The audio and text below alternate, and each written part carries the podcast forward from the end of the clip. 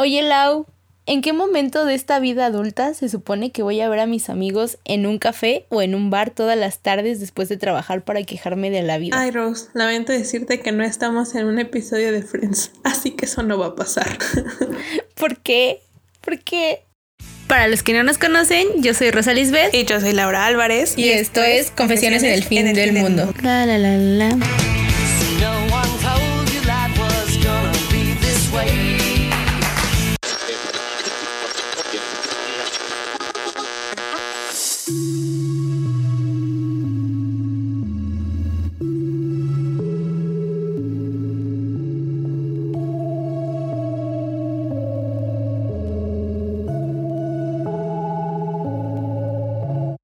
Sobrevivientes, ¿cómo han estado?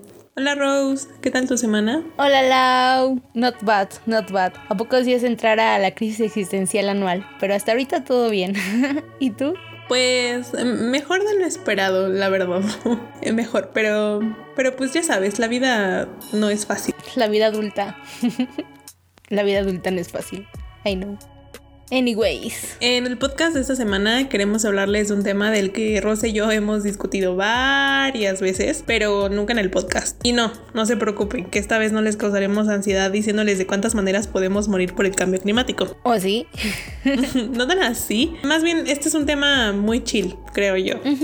Como se habrán dado cuenta, a Rosa y a mí nos gusta discutir sobre las películas, libros y series que vemos. Generalmente le recomendamos a la otra que la vea para pues así poder hablar más a profundidad sobre lo que nos hizo sentir o reflexionar eso que vemos, ¿no? Ya sea el libro, la película o la serie. Y es justo por este motivo y por otros también que nos hemos dado cuenta que poco a poco es más difícil para nosotras relacionarnos al ver series, o sea, relacionarnos con los personajes y a veces hasta con las situaciones que se representan en las series. sentirnos identificados. Exactamente. Y esto es según nosotras y nuestros amigos con los que también hemos hablado de esto, porque no hay suficientes series enfocadas al público adulto joven. Sí, exactamente. Y cuando hablamos de adultos jóvenes, nos referimos a aquellos que están entre los 19 y 25 años, que abarca las etapas principalmente de cuando estás en la universidad y o de cuando consigues tus primeros empleos. Mm, muchos dirán que la adolescencia es la etapa que define tu personalidad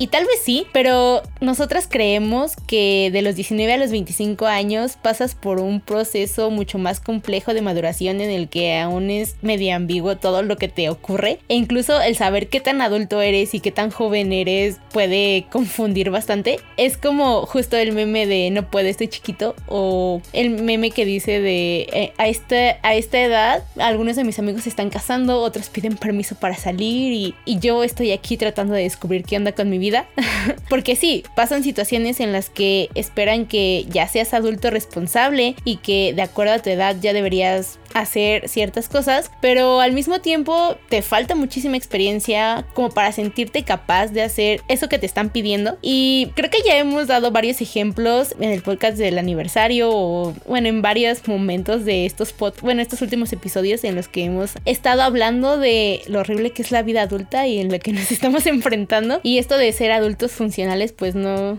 no nos está saliendo tan bien, ¿no? También creemos que básicamente es un poco por eso que nos hemos dado cuenta que no hay muchas series con las cuales nos podamos identificar o las cuales nos ayuden a solucionar ciertos problemas a los que nos estamos enfrentando ahorita.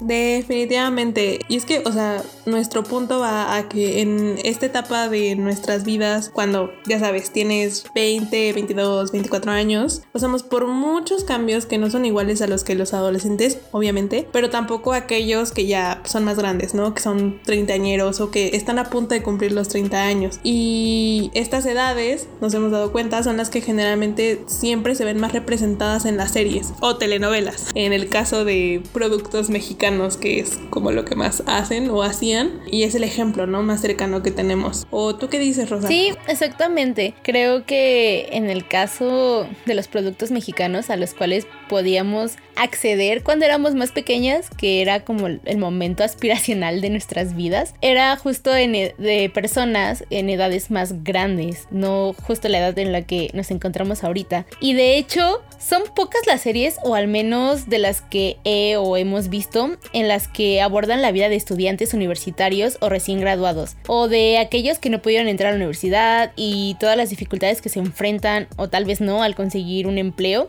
Mm, créanme, de verdad, cuando les digo que he visto varias series a lo largo de mi vida, o sea, muchas, de verdad, muchas. Confirmo.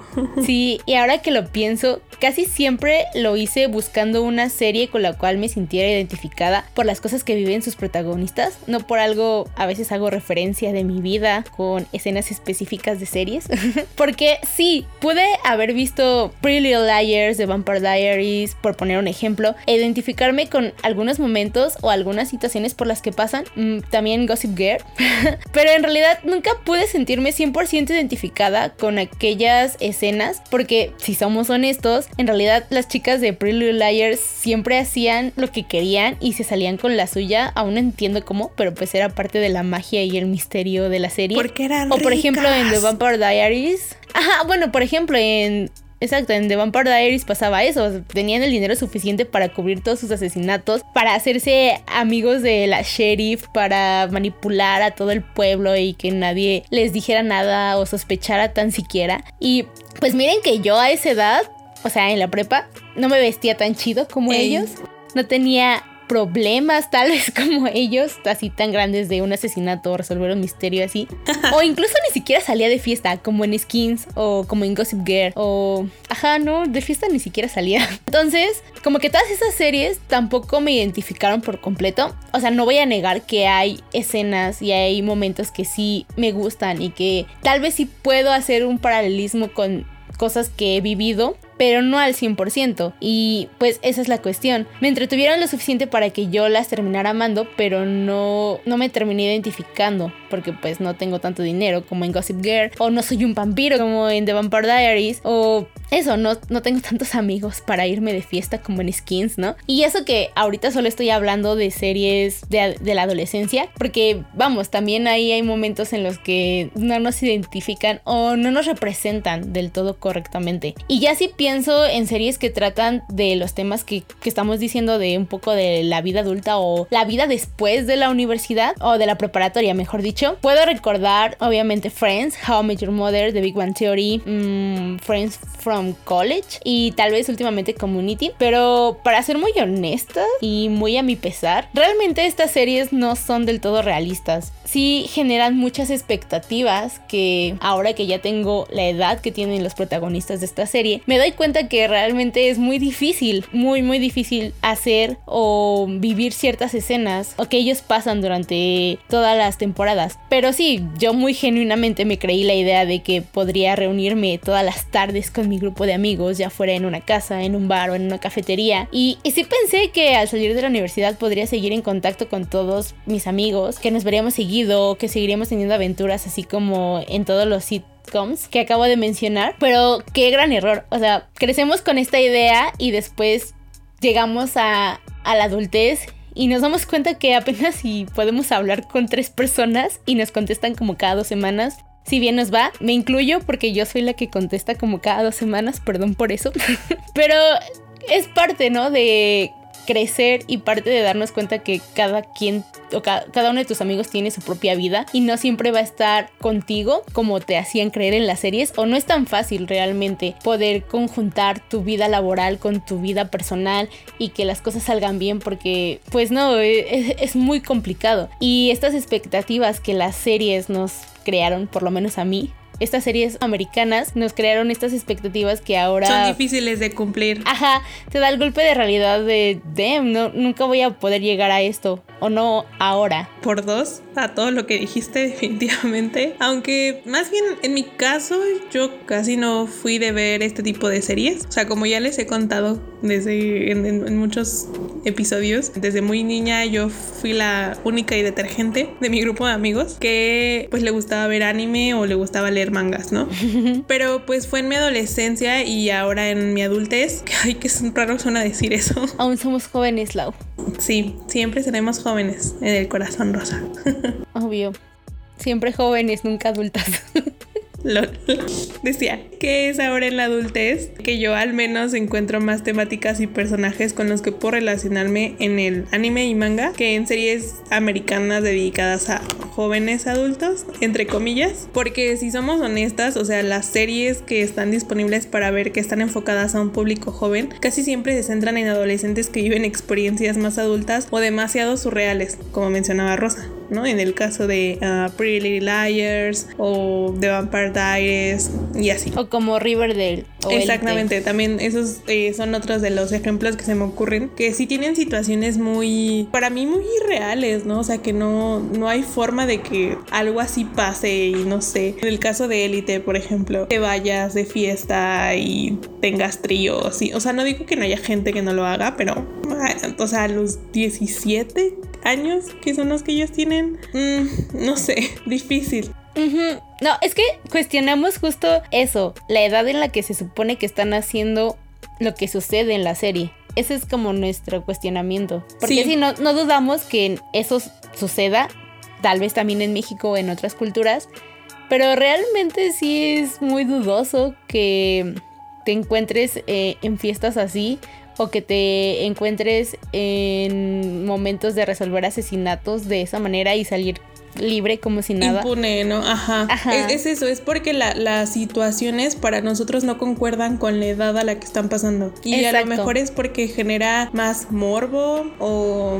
No, o sea, yo, creo que sí es como morbo, ¿no? Que esto pase en, en adolescentes, pero... Mm, o sea, no, no yo al menos no veo forma de que eso pase en la vida real, a no ser que, no sé, sea muy... ya, la adultez me esté llegando, ¿no? Porque ya una señora. No, yo también creo que no, no es real, es muy real. Ajá, eso o que pasen en personas de un estatus económico que no sea de gente rica, ¿no? que no sea de, familia privilegiada. Eso yo creo que es muy complicado que pase, porque también eso es algo que siempre ocurre en la mayoría de ese tipo de series, que los personajes siempre van a terminar siendo gente adinerada, que era lo que mencionaba Rosa también. Entonces, creo que ese es como uno de los grandes motivos por los cuales no te puedes sentir del todo identificado. Y también creo que tiene mucho que ver con que, al menos en el caso, por ejemplo, de las series que mencionó Rosa, como Riverdale, este, Pretty Liars, Gossip Girl y así, es, es que estas producciones, pues al final están basadas en otras culturas, ¿no? Y tienen otros contextos sociales muy diferentes al de nosotras, al de acá en Latinoamérica. En Europa, por ejemplo, yo tengo entendido que sí es más común que adolescentes tengan experiencias sexuales eh, más tempranas. Así que en este caso, lo que pasa en Sex Education, excelente serie, por cierto. Confirmo. a mí no se me hagan tan descabelladas, ¿no? O sea, que eso pase. No obstante, de este lado del charco, no creo que esa sea la norma. Es más, me atrevería a decir que es casi todo lo contrario en el sentido de que aún es muy mal visto por la sociedad que, lo, que los adolescentes empiecen su vida sexual tan temprano. Que, que si pase ya es otra cosa. Exacto, pero el punto es que sigue siendo muy mal visto y sigue, sigue siendo nuestra sociedad muy conservadora en ese sentido. Sí, y bueno, a lo que quiero llegar con todo esto es que siento que hace falta que se hagan series enfocadas a gente de la edad de Rosa y Mía, teniendo en cuenta también el contexto de nuestra sociedad y sin basarnos tanto en el modelo gringo. Así que, sin Netflix, esto es una indirecta para ti. Y para todas las demás plataformas que están creando contenido en streaming. Ah. Hay muchos temas que se podrían explotar para hacer series un poco más realistas y que te permite identificarte con los personajes. Eh, los 20, como ya dije, son una edad muy rara y a veces necesitas una guía o no sé, una señal del universo que te confirme que no le estés regando con tus decisiones, porque sí, pasa muy seguido. Con esto voy a que, por ejemplo, cuando estás estudiando una licenciatura, puede que a la mitad de la carrera te entre la duda de si de verdad eso es lo que te gusta, lo que te apasiona, porque, o sea, en mi caso, por ejemplo, a mí me pasó. Sí, sí tuve esa experiencia. Y pues cuando te das cuenta que no, pues te da mucho miedo dar ese paso de decir, amá, me equivoqué, carrera. Amá, quiero ser bolera. Ah. Referencia a TikTok. Ey, después de lo subimos. No sé cómo decirle a mi mamá que me equivoqué de carrera. Quiero ser bolera. Este, o sea, por ejemplo, en mi caso yo no me cambié de carrera, me quedé en la que estaba, pero sí tuve esa esa crisis de realmente esto me gusta, realmente esto me apasiona, me veo trabajando aquí, porque son muchas cosas, o sea, ya cuando estás en clase y también cuando convives y demás, que sí te hacen dudar de si es eso. Y creo que ese podría ser un muy buen tema para, para tratar en alguna serie, porque no sé, hay mucho ahí, mucha tela de, de, de dónde cortar. Y también entiendo que no todos quieren ver este tipo de situaciones más realistas en las series, porque pues lo que quieren es evadir la realidad, ¿no? Pero también hay otros que por X o Y situación encuentran confort en ver que esto sucede y que es más normal de lo que parece. Es nuestra guía para saber cómo actuar. Ey, es como un manual de net, pero para los 20. Exactamente. Justo, todos necesitamos un manual de net de supervivencia. Porque pues sí, sí es válido querer cambiarse de carrera o creo que también están esas otras situaciones, por ejemplo, de aquellos que abandonaron la universidad algunos años y después quieren regresar, pero pues está el estigma, ¿no? De que dirán de mí, estoy muy grande para esto y pues ya no es lo mismo, ¿no? Entras con una mentalidad diferente a la, a la universidad. Ahora que estás rodeado de puro morrito de 18 a 20 años y a lo mejor tú ya tienes 25. O sea, esos años de diferencia sí hacen una diferencia grande hasta cierto punto. Sí, o sea, como dice Lau, todos necesitamos un manual de supervivencia como la de Net, esa que nos ayudó a sobrevivir en la preparatoria.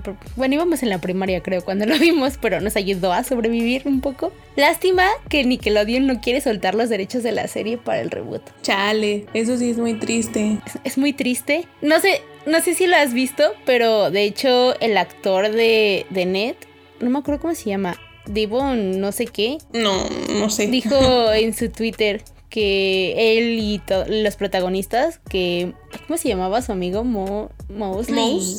Ajá. O sea, que ellos ya habían estado en pláticas para hacer este manual de supervivencia para adultos porque todo el mundo en TikTok se lo pide. Lo necesito. Pero lo necesito. Exacto, la cuestión aquí es que Nickelodeon no quiere soltar los derechos para hacer una nueva serie, así como el de iCarly adulto, pero de manual de supervivencia.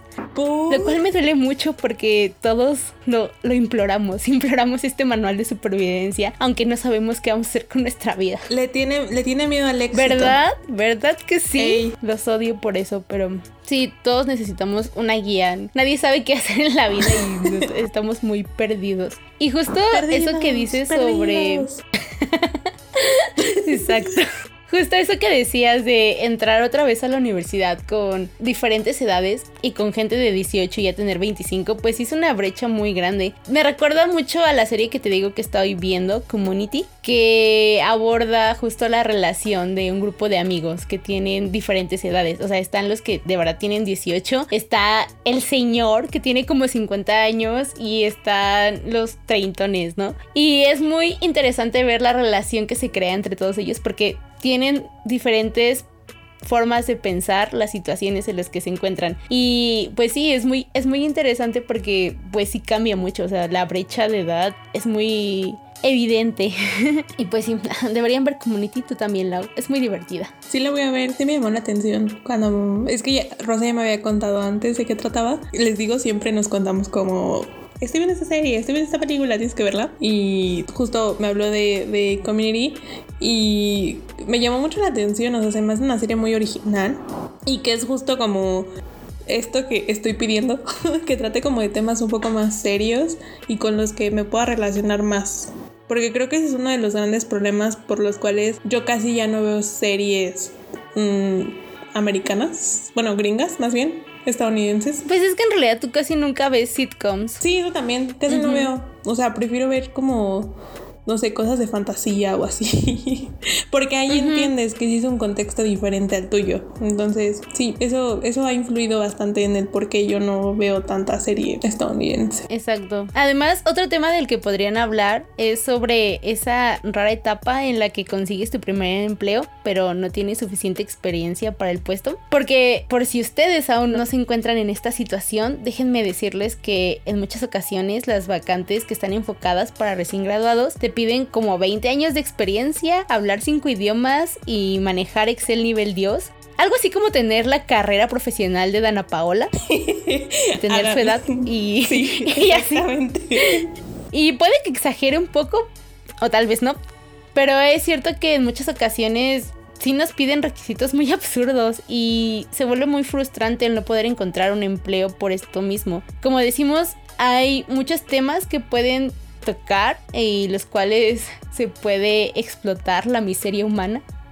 Como en Boyet Horseman, no es cierto, sí es cierto, pero pues es real. Ándale. Que, que no se note que nos estamos, que, que nos estamos proyectando, Rosa. Ah, sí, perdón, este, ya lo dije. Hago referencias en mi vida con escenas específicas de series y películas. Pero no es cierto, todo es broma, amigos. ¿O no? Amá, si escucha esto, es broma. Estoy bien, mamá. Ah, sí. Este, ¿qué? Además, otro tema que también se puede tocar es lo difícil que se toma el hacer nuevos amigos a esta edad. Bueno, el hacer amigos en realidad siempre, ¿no? Porque personas como yo no hacemos amigos tan fácilmente. O sea, sí, pero pues a esta edad creo que es, es más difícil que antes cuando ibas a la Sí, escuela. claro. Sí, es a lo que voy, porque ahorita estamos en esa edad en la que, pues sí, estamos trabajando, tenemos compañeros de trabajo con los que convivimos y todo, pero estamos de acuerdo que no son tus amigos. No, no todos con las personas con las que convives son tus amigos. Y sí, obviamente tienes a, a tus amigos inseparables que hiciste tal vez en la secundaria, en mi caso, o en la prepa, e incluso en la universidad. Tengo algunos cuantos amigos con los cuales sé que voy a seguir hablando algunos años más, espero.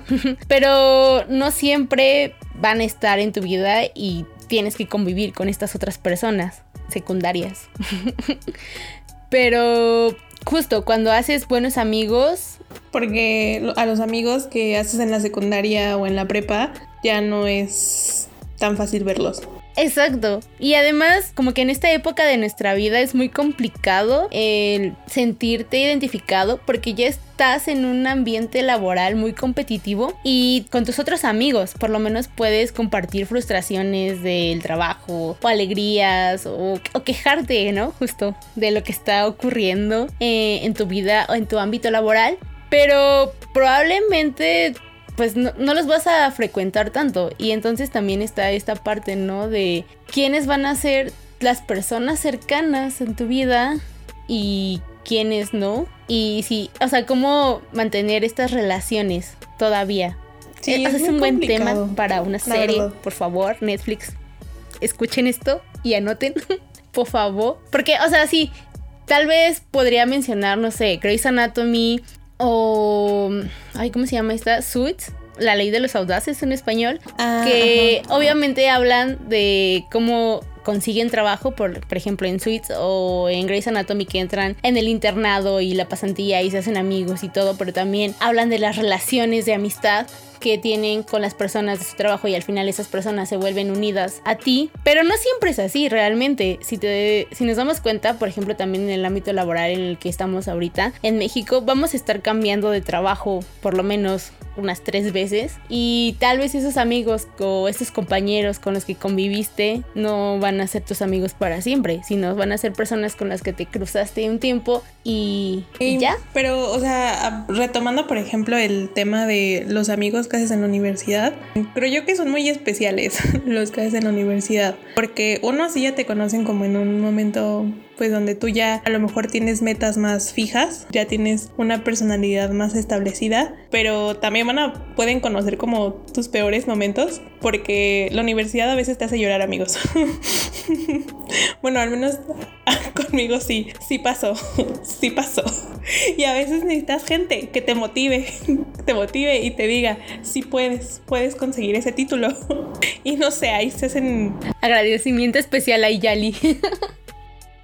¿Cómo lo supo? Ay, por favor, Julián, somos tres, ni al caso. Sí, eh, gracias Yali. Eh, si estás escuchando esto, gracias, porque por ti terminé la carrera. Sí, sí, sí, gracias Yali por hacer que Lau terminara la carrera. Sí, o sea, a, lo que voy es que creo que ahí también hay como un potencial, ¿no? En ver cómo son esas relaciones en la universidad, porque, o sea, luego el ambiente en la universidad es bien tóxico, amigos. Eh, no es tan bonito como a lo mejor en la prepa o demás. Y es que aquí ya de verdad, de verdad, de verdad, puedes estarte jugando tu futuro. Para algunos. ¿No? Porque también depende de cómo te lo tomes, de, cómo sea como tu visión en la vida, pero hay personas que se lo toman súper en serio y neta te estás jugando tu futuro. A lo mejor aquí en México no es tan serio como en otros países, o sea, poniendo el ejemplo de los estadounidenses, en donde la universidad sí es como un gran tema para ellos, justo por todo eh, lo que pasa, ¿no? O, con las becas que tienen que pedir, o los, los préstamos, y, y que a lo mejor sí tienen un concepto muy diferente de la universidad que en este lado del charco, del charco, en este, en este lado de la, de la frontera, del muro. Insisto, hay, hay bastante potencial en este tipo de temas que no se están aprovechando. Sí, o sea, igual sé que hay varias series americanas que tal vez hablen de estos temas, pero no son lo suficientemente buenas como para que la gente las vea. Y esa es la cuestión. O sea, está muy abandonada eh, esa área de oportunidad para hacer una serie para nosotros los adultos jóvenes. Porque mm, recuerdo una serie, es que no me acuerdo cómo se llama, pero sé que la anunciaban mucho en Warner, que era justo de la gente que trabajaba en un supermercado. Y obviamente había pues jóvenes de nuestra edad o jóvenes que solo estaban ahí en lo que entraba a la universidad y cosas así. Entonces sé que la idea está ahí, sé que se pueden hacer series al respecto, pero siento que no está bien potencializado o que faltan series para que nosotras podamos apreciar estas situaciones. Creo que bueno, saben, aquí siempre les recomendamos series o películas para, para que vean. Y pues esta ocasión no es la excepción. Sí, sabemos que son poquitas, justo porque ya les dijimos, no, no hay tantas series que toquen ese tipo de temas y que los desarrollen de una forma realista. Pero pues aquí les van unas cuantas recomendaciones. Son cortitas, algunas, otras no tanto. Y que espero que les gusten ah, o que les den una oportunidad. Yo les voy a hablar de tres series. En la primera, de esta ya les hemos hablado como en otros dos episodios, pero creo que nunca como muy a fondo. Nunca es suficiente. Sí, nunca es suficiente porque esta serie es hermosa. Sí, sí, sí. Está en Netflix y es un K-drama que trata de la vida de cuatro chicas universitarias que enfrentan diversos problemas juntas, tales como el acoso, las relaciones tóxicas, los trabajos con mal ambiente laboral o la dificultad de conseguir un empleo también, así como el difícil camino de encontrar aquello que te apasiona y decidirte a hacer eso que te gusta. Y, o sea, en general, las edades de estas chicas sí son variadas. Hay una, por ejemplo, que ya tiene como 28, 29 años. Hay otras que sí, de que 19 años, ¿no? Es, es como la bebé del grupo. Y hay otras que están justo en sus 22, 24 años, pero que están en diferentes momentos de su vida, ¿no? Por ejemplo, la de 27, es que no me acuerdo en este momento de los nombres. eh, está en ese punto en donde se siente atrasada con respecto a sus compañeros porque ella ya está grande. Ella no alcanzó a entrar a la universidad en una edad pues a la que generalmente se entra, ¿no? Que es cuando uno tiene 20 años más o menos. sino ella ya entró más grande y entonces ahora está con eso de, ay, o sea, voy atrasada, tengo que echarle más ganas porque todo el mundo ya tiene, tiene más oportunidades, ¿no? Porque son más jóvenes. Eh, esta otra, por ejemplo, que tiene problemas con definir qué es lo que quiere hacer de su vida. Entonces, pareciera que no hace nada, pero es porque no se atreve, por ejemplo, a hacer a cumplir su sueño, que es ser eh, diseñadora. Entonces les digo, o sea, hay como diferentes situaciones ahí que hablan y que, y que son como de esos conflictos que uno tiene o también de esas situaciones a las que uno se enfrenta.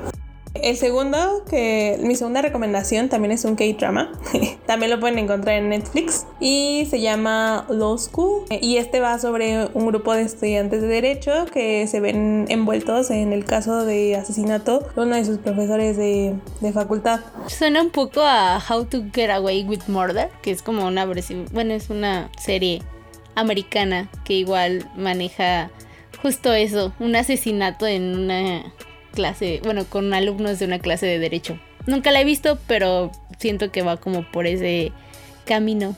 Podría ser, yo tampoco la he visto, no he escuchado de ella, entonces a lo mejor sí.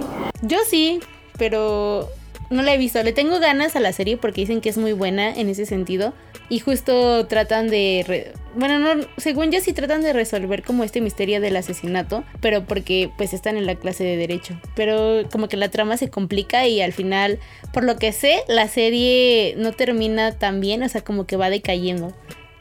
Bueno, o sea, la verdad para mí Low School como que se mantiene, sí, sí mantiene un ritmo muy bueno en cuanto a pues a calidad. Y también, o sea, el misterio está interesante y descubrir quién, quién asesinó al profesor está, está cool, porque de hecho dos de los sospechosos principales es un profesor y un alumno. Entonces todo el mundo está así como de...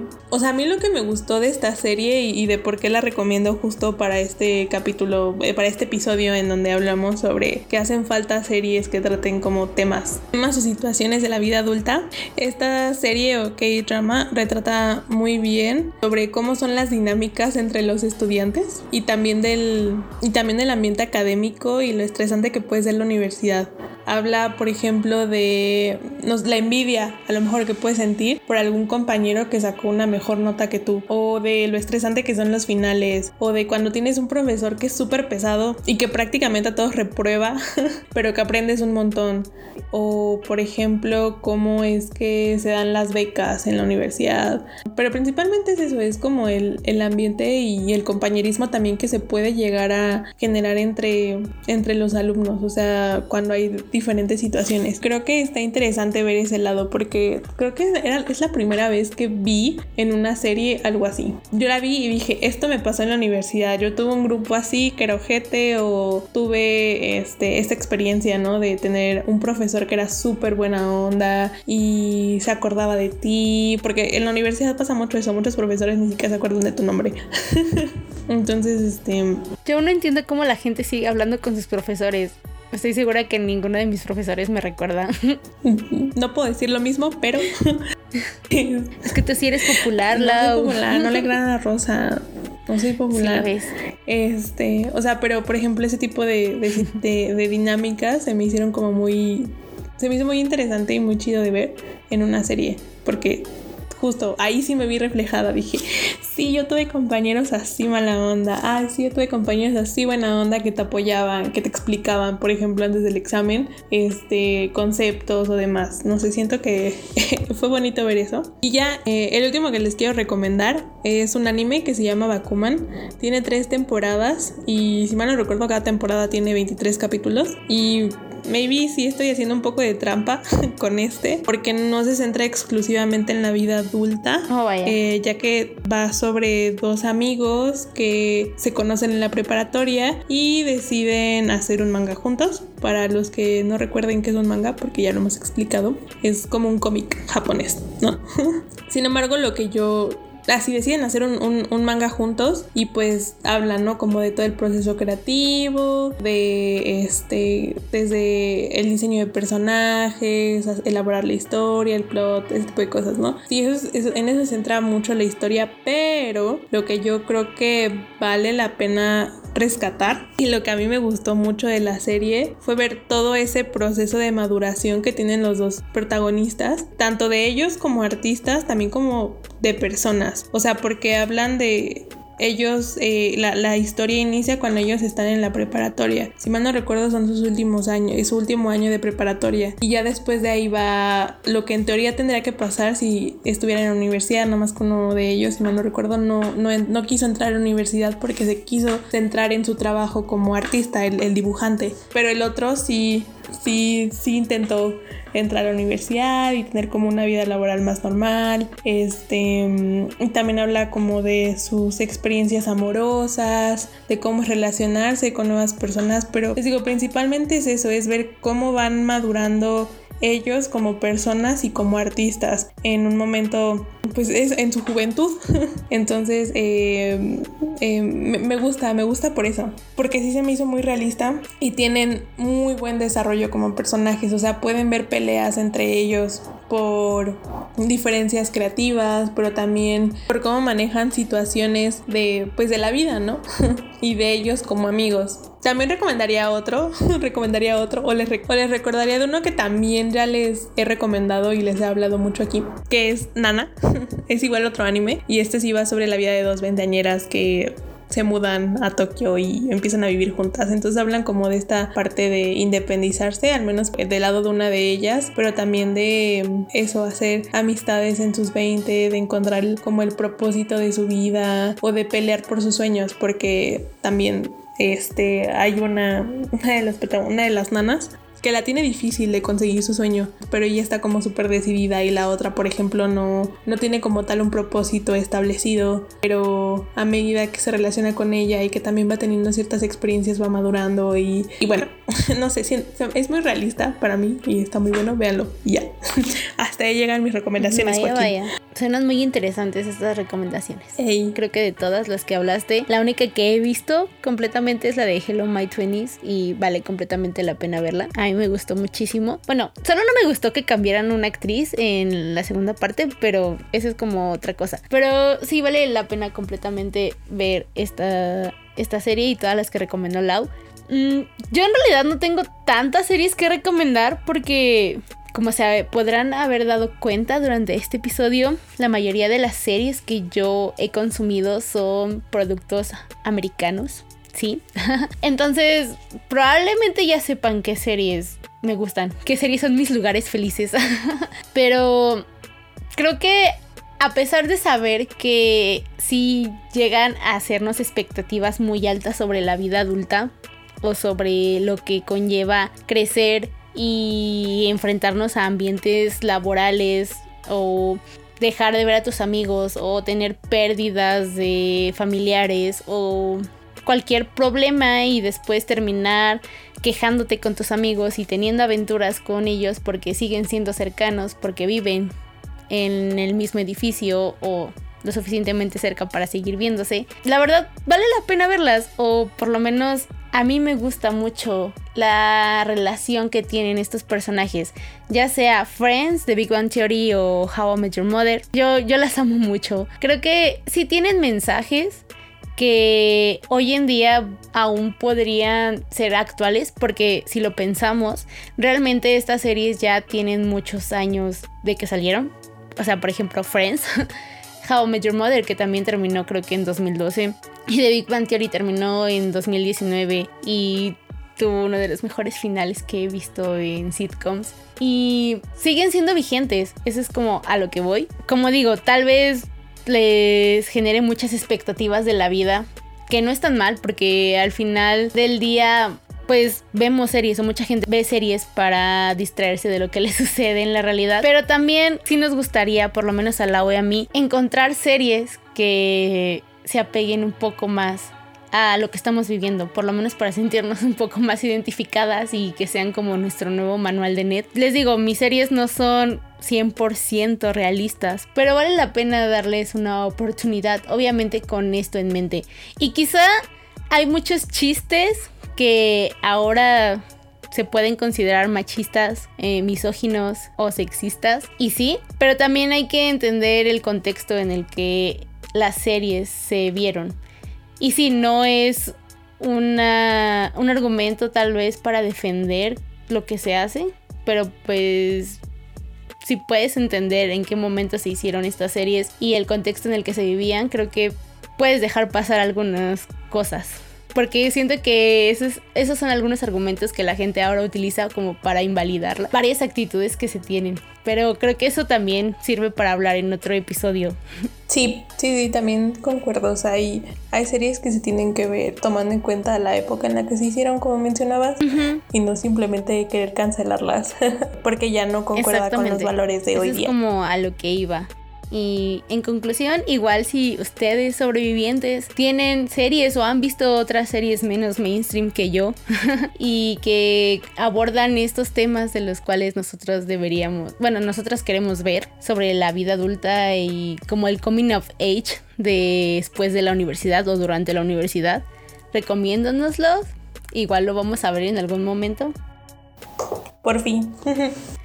Abran nuestro panorama en cuanto a series. Sí, em, yo estoy abierta a eso porque les digo, me interesa ver como series que hablen de esta etapa de la vida. que no quiere ver How I Met Your Mother. Ni Friends. Ni The Big Bang Theory. Upsis. Ah, ¿Cómo lo supo? Como no lo sé. Aunque Eric y yo le hemos dicho que las vea, siempre nos da, nos esquiva, nos da larga. Eh, en fin, eh, cuídense mucho. Sí, bueno, igual, díganos qué opinen. Confiésenos qué serie les creó altas expectativas sobre su futuro o sobre la vida adulta y ahora eh, ya no pueden cumplir esas expectativas como yo. Em, creo que esto ha sido todo por este episodio. Muchas gracias por estar con nosotros una semana Una más. semana más. Cuídense mucho, lávense sus manitas, mantengan su sana distancia, porque sí, les recordamos, seguimos en pandemia, al menos aquí en la Ciudad de México. Aunque ya no lo parezca. Ajá, ya no lo parezca y se van de fiesta muchos.